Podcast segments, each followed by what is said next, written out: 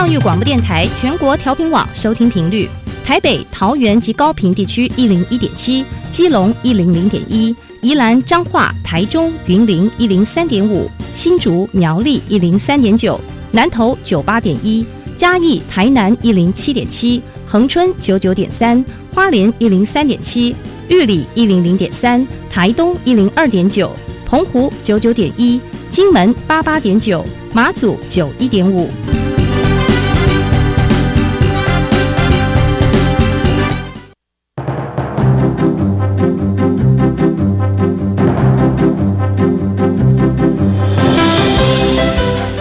的教育要怎么做才能使孩子面对未来的社会呢？当我们期待孩子改变的同时，也期待教师的教学方法跟着改变，家长的观念也一起改变，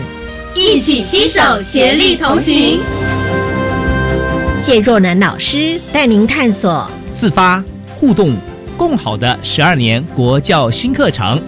听见台湾教育的改变。欢迎收听国教协作向前行。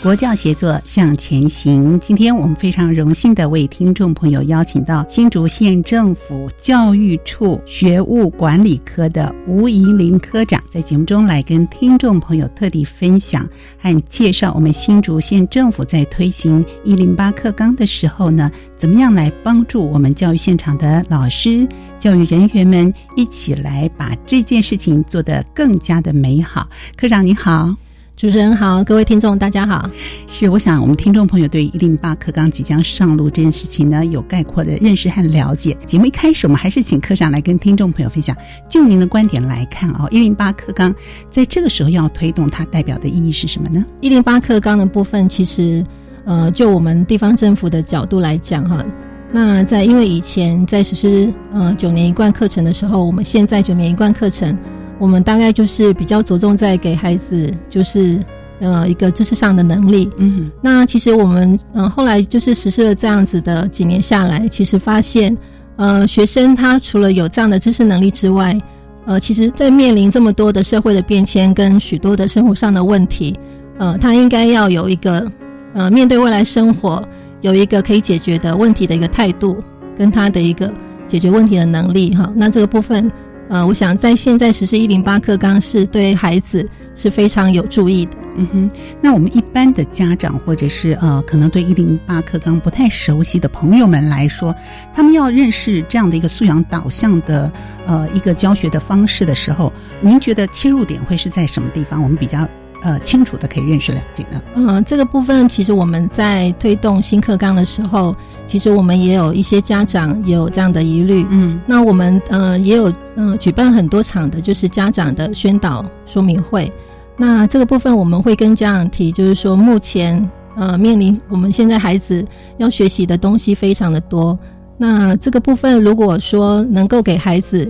在他自己生活周遭能够更认识、更了解。他生活周遭的一些呃人事物，或者说他发现到了什么样的问题，那他可以来呃自己去解决这样的问题的话，其实对他的成长的历程来讲，呃这个部分应该是对孩子是非常有帮助的。那我们也让家长能够希望能够。呃，也跟着一起参与，一起做这样的一个成长。嗯，那一般来说，家长的反应跟互动呢，多半经过这样解说，都比较能够认识了解。是，嗯哼，是。好，那我相信呢，这样的一个教育改革是学习模式的一种改革啊。对于教育现场的老师来说，它是特别特别的重要。那在这个部分，是不是谈谈啊新竹县政府的一些做法呢？呃，在这一波的新课纲，其实最重要的角色，呃，就是我们老师的角色哈。嗯。那这个部分，我们在老师的方面，呃，其实我们在整个新课纲的推动里面，我们大概有四大的面向啊。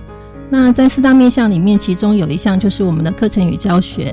然后还有我们的呃整个的一个宣导的措施。呃，那在课程与教学的部分，其实我们县里面呃，我们有呃运用我们呃，就是我们有一个教网中心啊，教网中心里面还有我们的国教辅导团。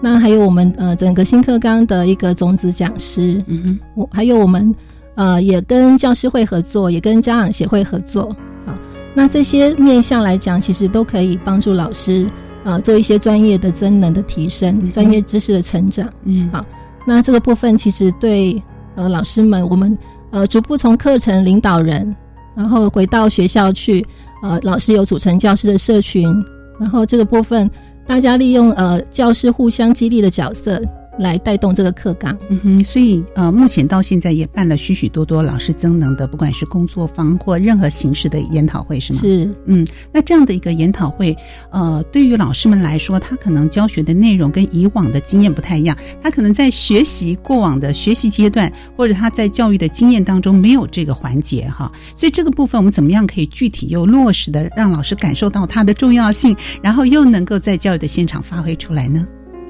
嗯，这个部分我们在辅导团那边，他们有呃做了所谓的教学辅导的一个分区，那把我们的国中小分呃就是几大区，那我们有十三个乡镇，那我们就按照乡镇跟这样的分区的模式，我们辅导团这边会呃就是按照各领域，然后带领的我们辅导团的团员去呃当做种子讲师，然后去带领我们各校的一呃呃教师们去做这样的一个。呃，教学的一个实践跟成长。嗯哼，科长在参与的这过程当中，有没有听到一些老师们的回馈和反应？又觉得说这样的一个教法哦，对于我们来说也是一个嗯，可以发挥比较大的弹性，让我们自己可以呃把自己的所学啊运用在教学的现场当中。有没有听到一些声音呢？嗯，其实，在实施的过程当中，其实老师们。呃，也会给一些正反的回馈都有。嗯，那其实老师们在做这样子的一个呃新课纲的一个转变，他的教学方式的一个改变，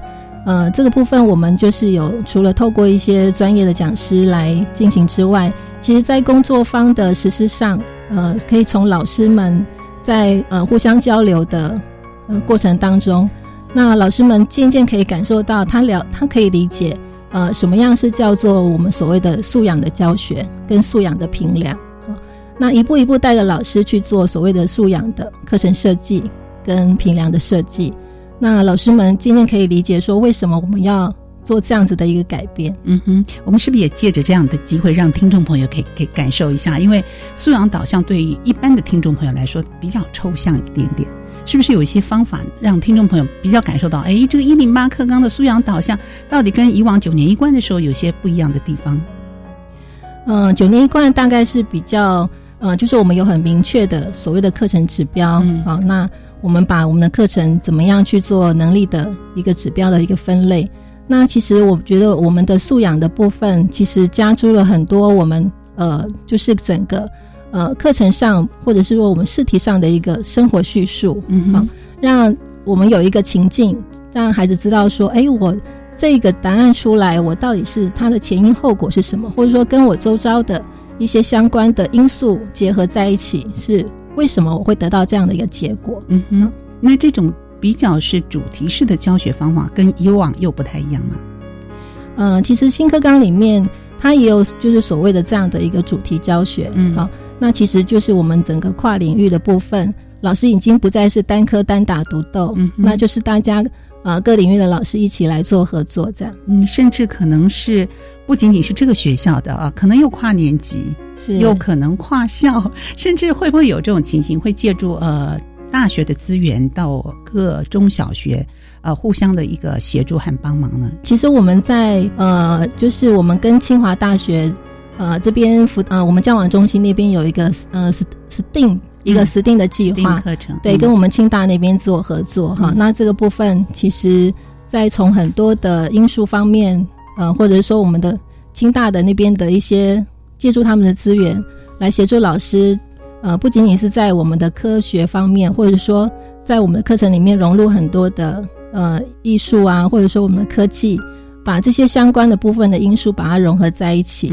那其实我们呃科技领域的部分，其实也有跟我们大华科大、中华科大等等。我们陆陆续续后续会有一些合作的机制。嗯哼，好，这都是在我们即将要推动伊里马课纲的里面哈，都包含了这些啊。把大学的资源也带到我们各级的学校当中来帮助我们老师。那至于细节的部分，我们在下节的节目当中来跟听众朋友继续的分享。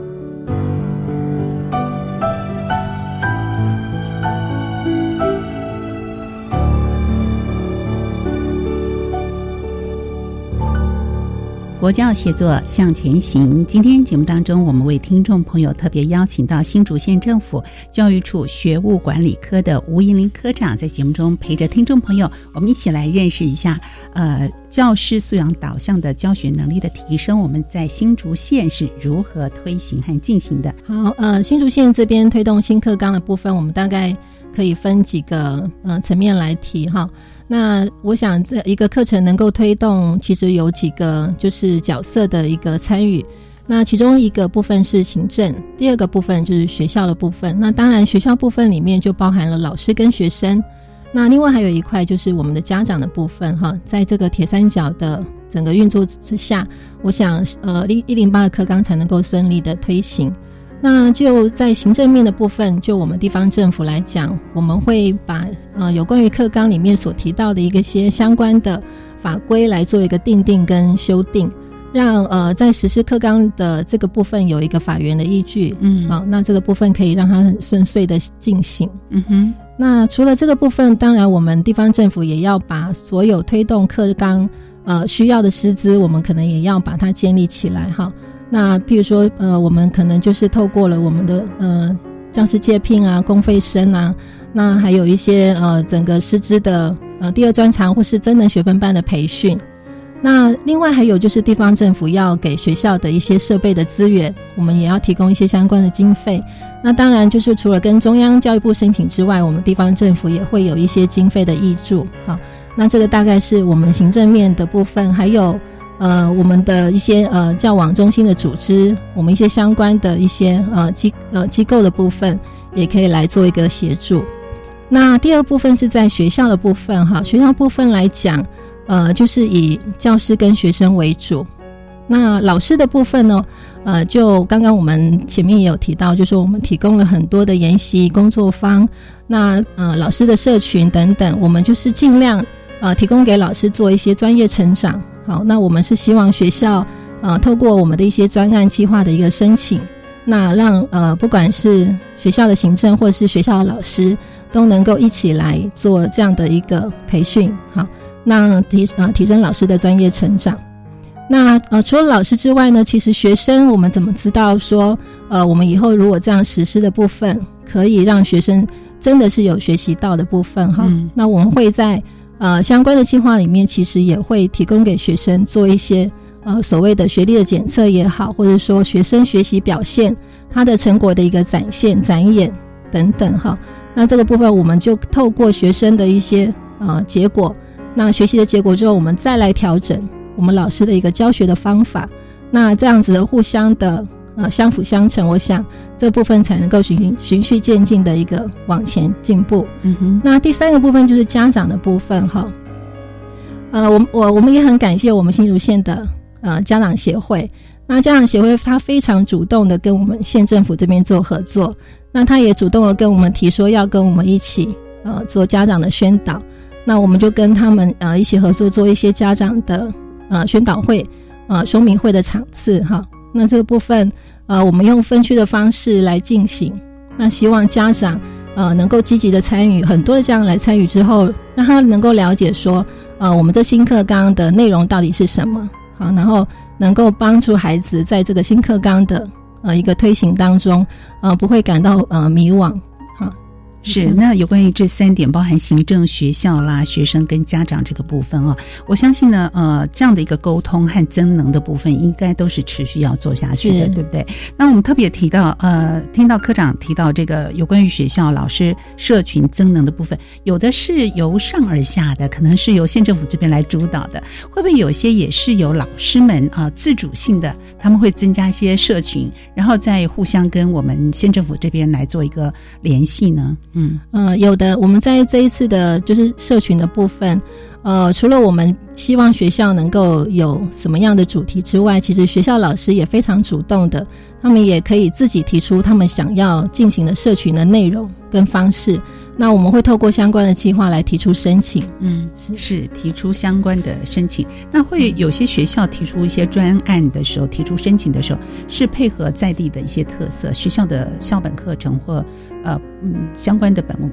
本本位课程也好，来提出申请吗？是学校会呃，希望他们能够呃，就是这几位老师，也许他们是。想要进行所谓的校定课程的研讨，或者说老师在他们的领域里面，他们想要做一些怎么样的？呃，就是说他想进行素养导向的教学设计等等，嗯，他们会呃，就是由这方面去做提出申请，这样。嗯嗯，好，那在学生的部分，您刚特别提到说会做一些检测来帮助我们看看这样的一个教学是不是达到一个效果。这样的一提到检测，我们就很紧张了。呃，同学们跟家长会觉得，哎，是不是要考什么事情啊？呃，考什么试或评量啊，来做一个检测？其实。它的目的是为了看看我们这样的教学是不是符合我们的素养导向的教学吗？嗯嗯，是我们的检测的部分，其实在我们县里面，我们会结合我们的国教辅导团这边。呃，大概进行我们呃国小，我们大概就会有进行国小五年级的国音数，嗯，呃这样的一个学历检测。其实检测的目的，我们也是希望呃老师们知道说，哎，为什么学生他检测出来会是这样的结果？是不是我在教学上面需要做一些调整？其实这个部分也不是呃特别去讲求他的分数，我们是想说呈现一个这样的一个现象，嗯，让老师们知道说，哎，我是不是有什么地方呃让。学生好像听不懂啊，或者说我必须要调整我的脚步。嗯，那这样子的检测的方式或评量的方式，会不会随着我们教学方式不同而做一些改变呢？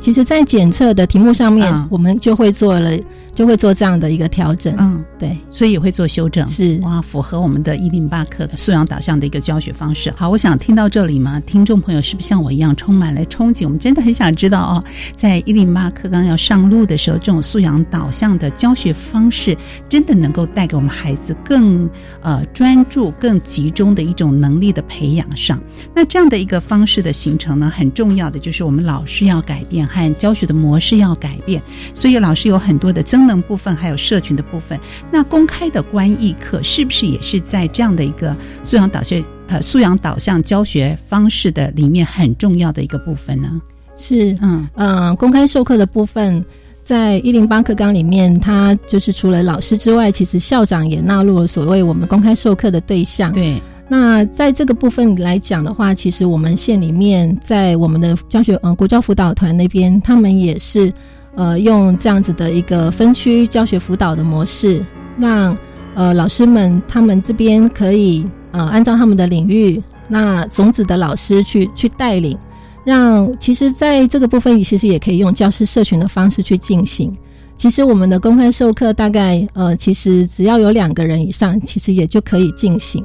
啊，那这个部分的话，其实我们主要是看学生在老师教的过程啦的当中，学生的学习的状态。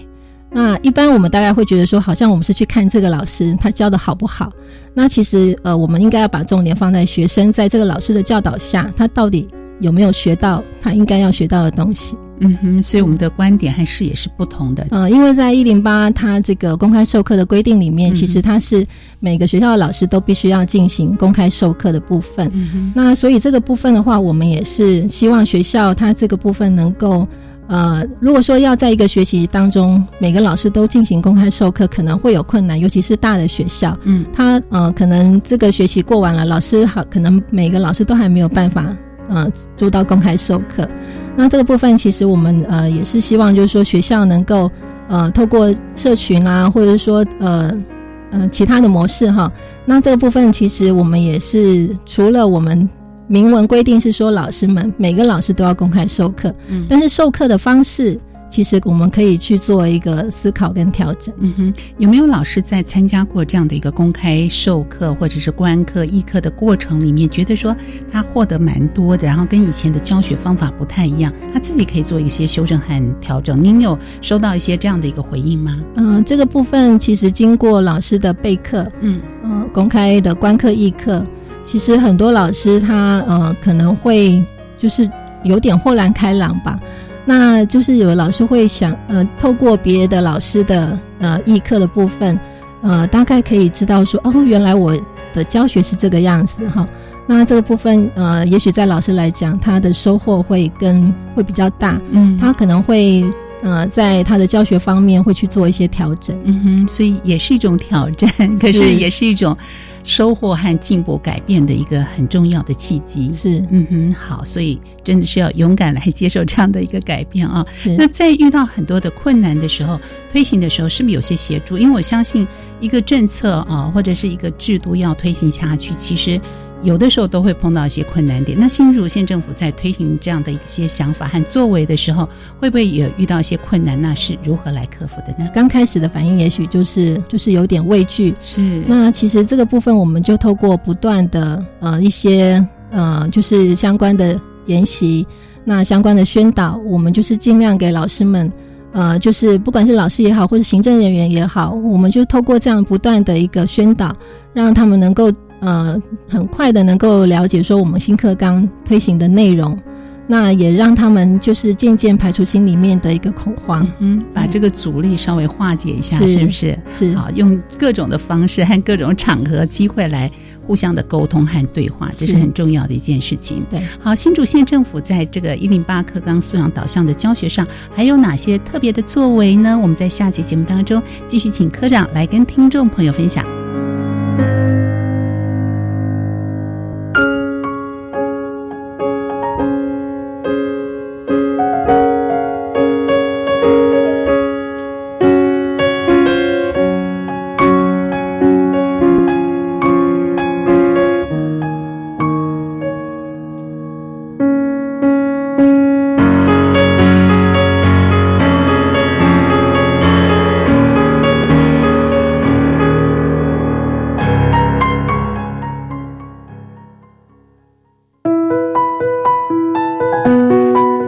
大家好，我是教育部政务次长范训律。行政院今年七月公布我国少子女化对策计划，由教育部规划二到五岁幼儿的教育及照顾，首次推出准公共幼儿园机制。今年八月于六都以外的十五县市开始推动，明年八月全国实施，是我国教育史上第一次由中央政府、地方政府、民间团体、私立幼儿园携手合作。共同打造多赢的幼教环境。今年八月一号开始，在六都以外的十五个县市，一千一百一十二个公立幼儿园，有将近五万九千名幼儿家长每月负担两千五百元；在三十八所非营利幼儿园，家长每月负担三千五百元。我们最近加入的准公共幼儿园有两百七十五所，将近三万名幼儿。家长每月负担四千五百元，那第三胎的子女呢？只要负担三千五百元，迅速能够提升台湾的平价、普及、优质的教保服务。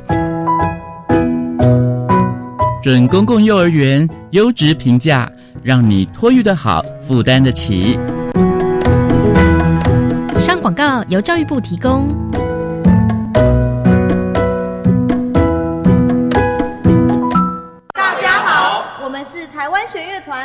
我们都在教育广播电台。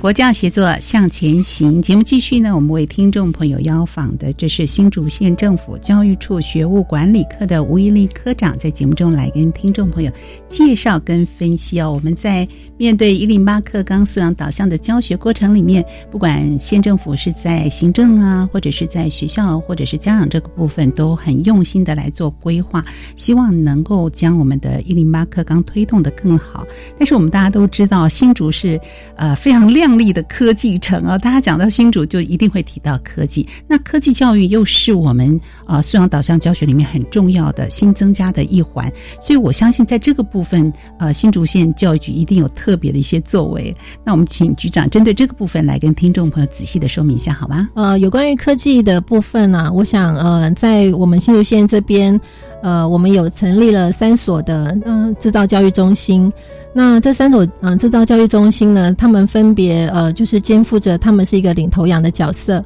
他们在呃他们分区里面，他们就是可以带领的周遭的学校一起来参与这样的一个科技的一个课程。那当然除了国中之外，其实国小的部分也一起来加入。那我们的科技中心呢，它会呃，就是负责我们的科技领域的一些相关课程的一些模组的一个课程设计。嗯，那同时也办理了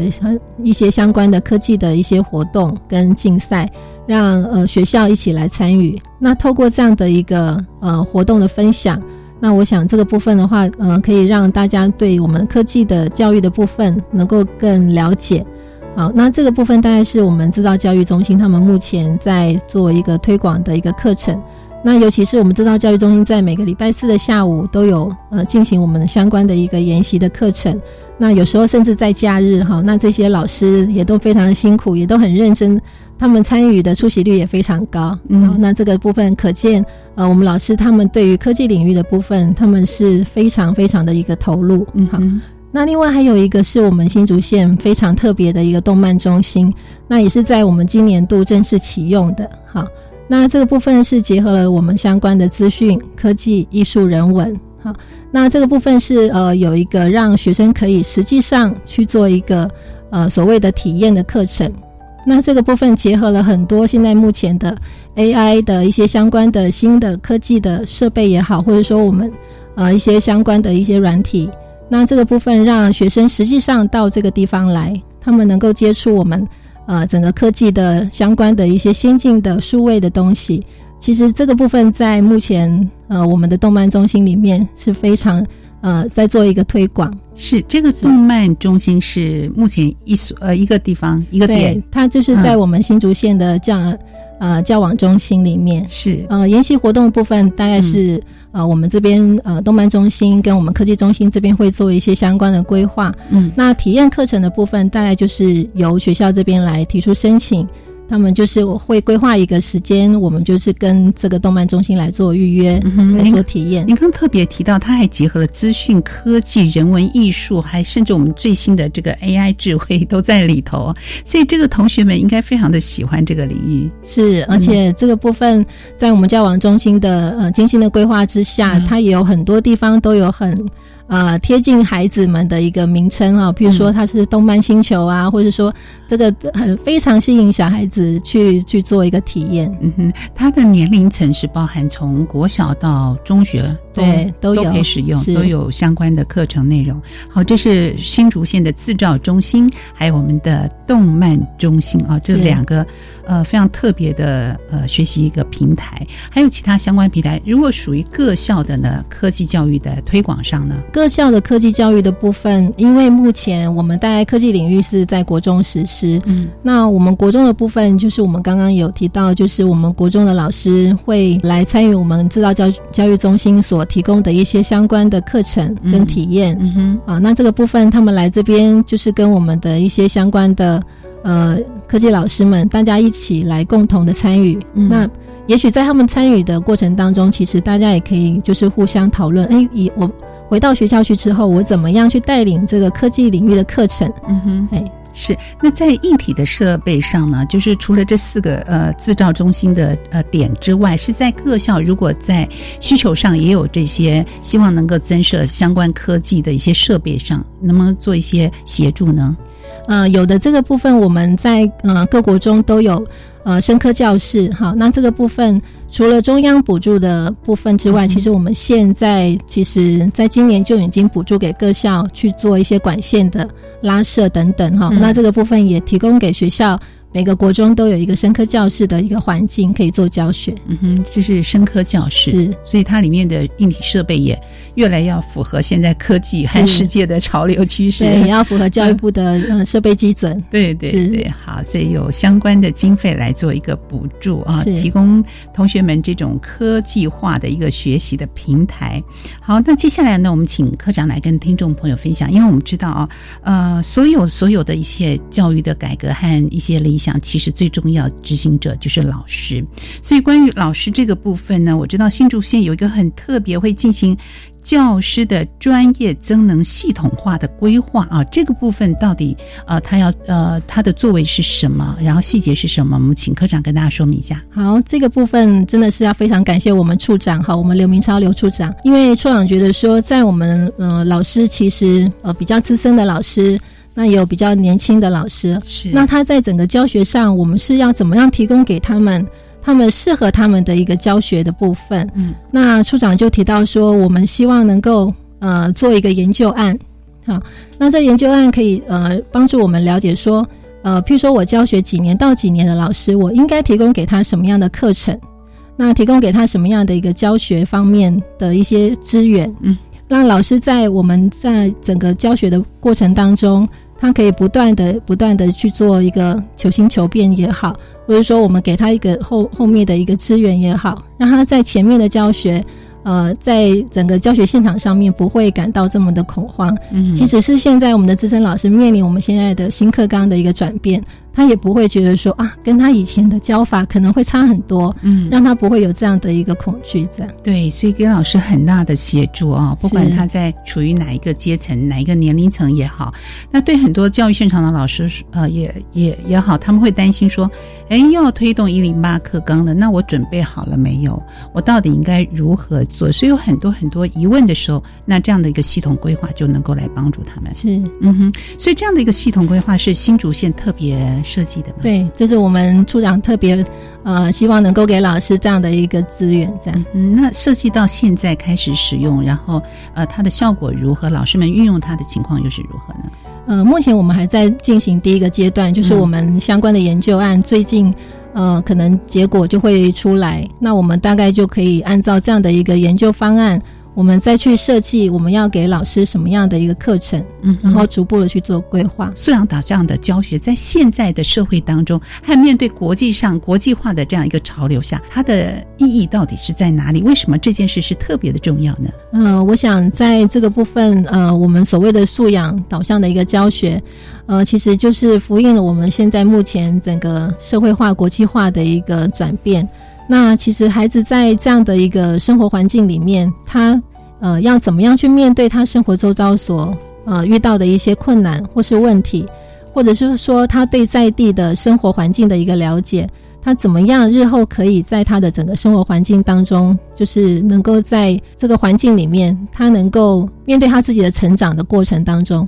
他呃他是可以面对所有的挑战都能够迎刃而解。嗯，那我想这个部分。呃，如果只有他的知识，那他对生活周遭的一些相关的呃环境里面如果没有关心也不了解，其实如果只有学呃学科能力的知识的话来讲，其实这个部分呃可能对他的一个解决生活问题，可能就没有办法马上获得一个解决。嗯，因为他如果说呃只有学科知识这个部分的话，其实在他的整个生长环境。呃，面对问题的时候，可能他就会呃遇到挫折，那这部分可能会让这个孩子的整个生活成长的历程，并不是那么的呃顺遂跟完整。这样，我们常说，就是每隔十年甚至二十年啊，我们所熟悉的这种产业啊，它的样态就会做一些改变，甚至百分之五十的工作样貌已经做一个淘汰甚至转变了，所以。怎么样来培养孩子重要的一个素养的能力或核心的能力，真的是我们在现在要好好的来思考的这个点哈。是，那尤其我现在举一个例子，就是我们呃峨眉乡的峨眉国中，其实呃他在呃在我们这个新课纲还没有呃推动的时候，其实学校已经在做一个所谓的英语实验的部分。那其实他们的实验的课程是主要从在地，因为我们峨眉有产东方美人茶，嗯，好，那这个部分他就用这个茶的课程、茶的文化融入学校的整个教学里面。那其实它这里面也有融合了我们所谓的英语的部分。嗯，那我我就听校长提到说，他们有一个学生，那就借由这样的一个课程里面，他的英语能力也增强了。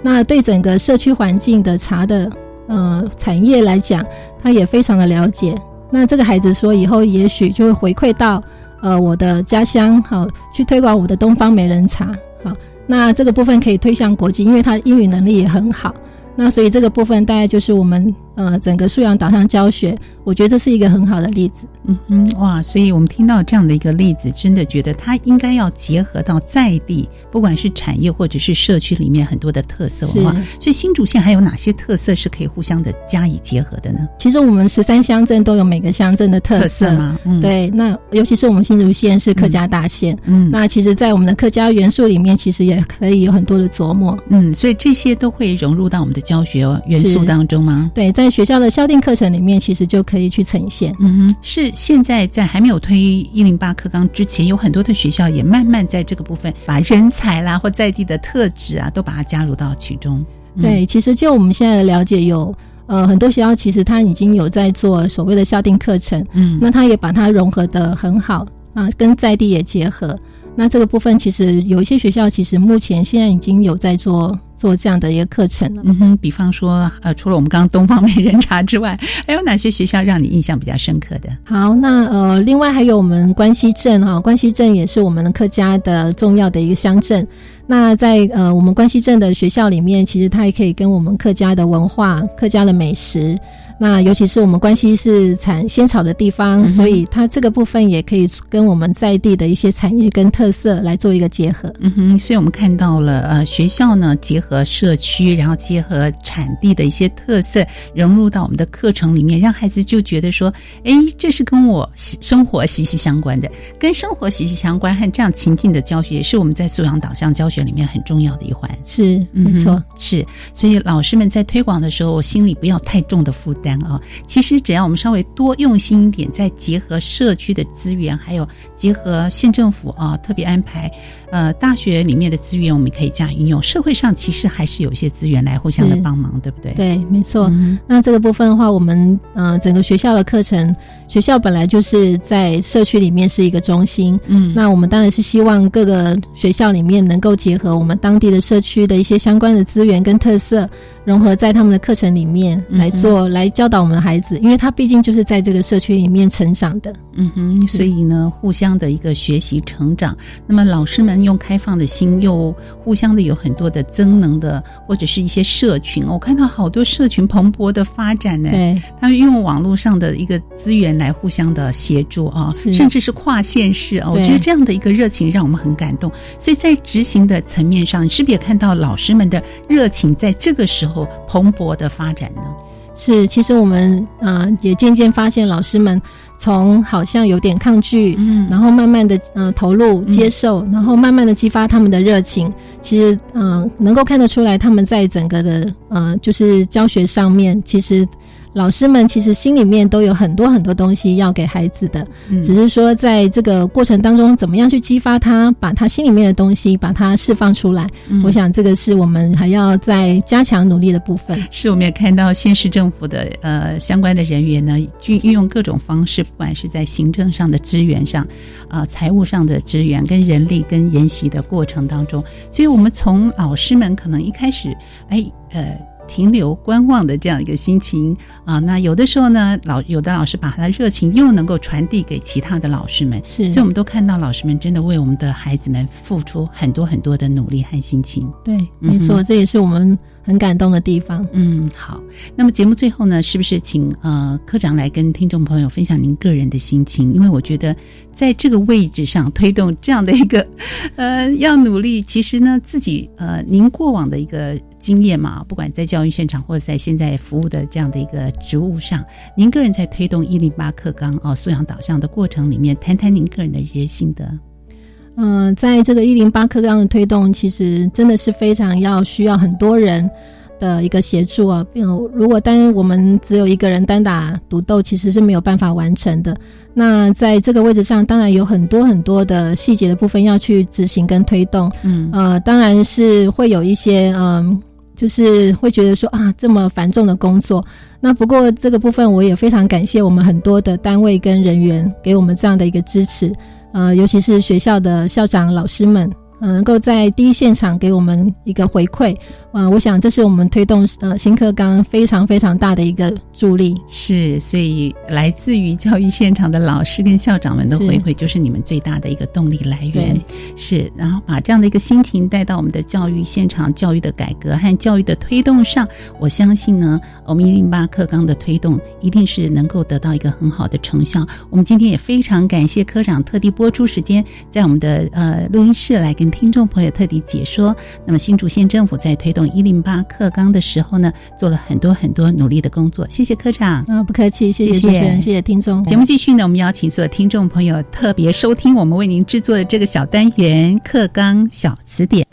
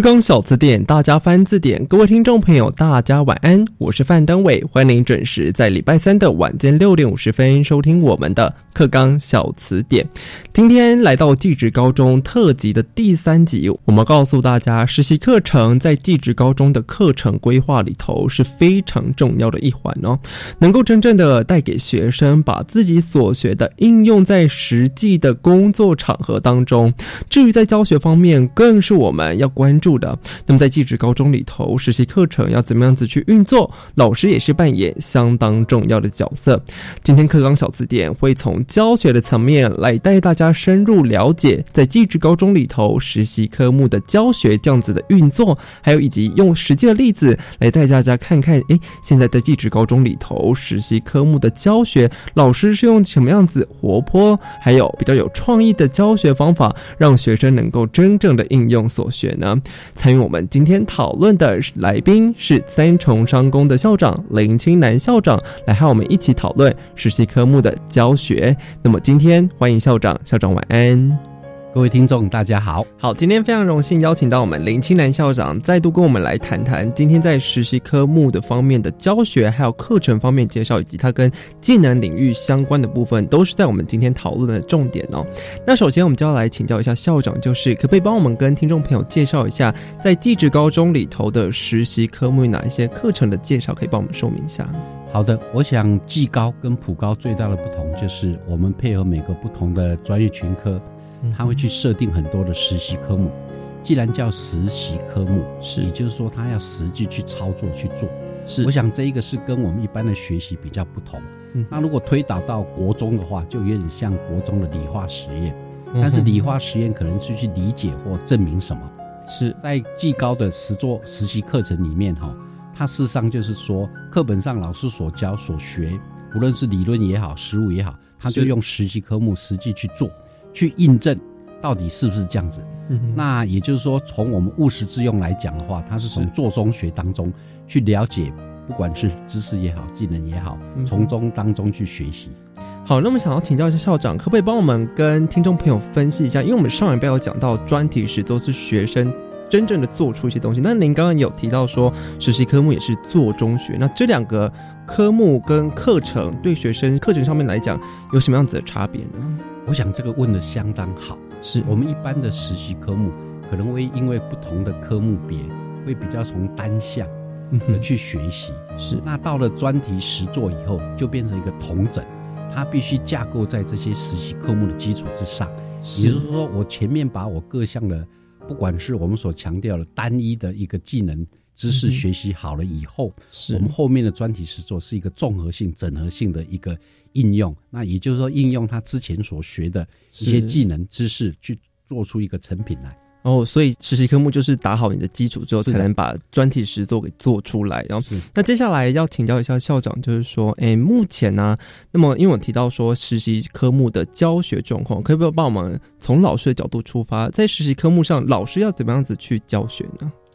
我想这个技高哈，每个老师事实上是这个多才多艺的哈，有很多的专长。那在我们的实际教学中，老师一定是先从理论也好，或从基础的先讲起，讲讲解完了以后，都一定会做实际的示范跟操作。老师示范是是操作示范完了以后，再会由学生去做。学生做了当中，老师去做适当的指导。是不管是有些可能是诶肢肢体上的一些动作要正确，是他就会去做这些的调整。那有些可能是一些。相关的一个知识的一个融入的东西，老师也会去做这样的一个指导，让学生能够从做当中去体会刚才所讲的知识技能也好，去学的非常的透彻。哦，所以老师其实也像是一种辅助的角色。刚刚您说到，就是用肢体去调整，是有一些机器是要用老师的肢体示范。事实上，我想我们就好像举例来讲哈，很多的运动选手，你，特别是游泳，嗯，你说那个肢肢体的。这个动作不正确，或者我们在跑步那个动作不正确，你要跑跑得动，你要游游得动，但是你要获得好的成绩或者所谓的功底，那是没办法的。所以有些的基本的那个肢体的动作，它有它一定的要求跟道理。那老师只有实际的示范操作。去修正的学生，学生才有办法在这边做突破。哦，好，那我们刚刚可以听到，从学生角度跟老师的角度出发，其实实习科目课程是老师辅助，然后学生接着再从这边来学习他的所需要的这个科目。那接下来要请校长来帮我们解释一下，说，哎，在实习科目的部分，还有我们跟之前提到这个技能领域之间的连接，可以帮我们跟听众朋友说明一下。好的，我想我们上一次有提到这个技能领域，嗯，它是一个跨科。那我想我们当时没有去强调哈，是所有的技能领域它都是实习科目哦。如果从这个一脉的相连贯，就各位可以就知道，我们技高就是务实之用，从做的当中去学习，然后不论是单一科目的一个学习，或者跨域科目的实习，甚至于刚才主持人所讲到的专题实作，其实它都架构在很多的一个实习课程当中。那当然。数个群科，它的一个特性不同，有的它相对的有一些知识背景也很重要。但是不论是怎么样，哎，实作的课程是非常非常的重要。哦，所以听起来这个实作课程跟技能领域连接，目前这样子看起来有点像是呃，他们两个是整合在一起的状况。好，所以其实听到这样子的话，就要来请教校长，就是我们在实力的方面有没有实习科目一些课程的实际例子，可以不跟我们分享一下呢？好的，我想很不好意思，因为我本身是机械群的，我就大概只能举这个例子给大家做分享了哈。那举例来讲，我们在高高二或高三的课程里面会有所谓的这个数值控制。是，那也就是说，我们科技已经发展到不用人手那么精巧的去做，嗯，但是你要会去写那个程式，但是程式你写出来了之前，你对那个基本的加工的过程、程序步骤，你是必须是高一高那个基础的是要会的。那也就是说，我们在实习课程安排，它是有基础的、进阶的，还有更比较深入的。那现在以现在来讲的话，其实业界台湾的科技的发展哈，业界大概不太需要什么诶很纯熟基本的那些手工的操作了哈，除非特特定的项目，基本上都要是应用比较电脑的辅助也好的一个技能的操作。那它是架构在前面的一些基础的实习。完了以后，这些课程的加深加广，那学生在学校实际去操作机台，那个机台基本上一台大概都要两百万哦。那也就是说，国家对于这些的投资是非常大的。也就是说，让学生能够从实际虽然没有办法完全达到业界那个同一个境界的一个标准，但是也差不多了。那让学生如果到业界去工作的话，他就很快能够上手。就至少先有个经验，让学生在学校的时候学经验，然后到业界的时候再把这个技术提升到纯熟的部分。好，今天我们听到也在实习科目的部分啊，校长也帮我们厘清了跟我们上礼拜专题实做的差别，其实从单一到整合的目的。那另外在老师的角度部分，其实像一个辅助的角色，那么学生才能够从这个基础，那么进阶甚至到深入这样子的实习科目来把自己打好基础之后，才能够来进行专题实做。今天我们非常谢谢。校长帮我们厘清这么多在实习科目目教学还有学习上面的观念，甚至是技能领域的部分，帮我们做一个非常好的同整连接哦。谢谢校长，好，谢谢大家，也欢迎您在晚间六点五十分准时收听我们的课纲小词典。我是范登伟，我们下次再见，拜拜。自发学习，师生互动，创造共好校园。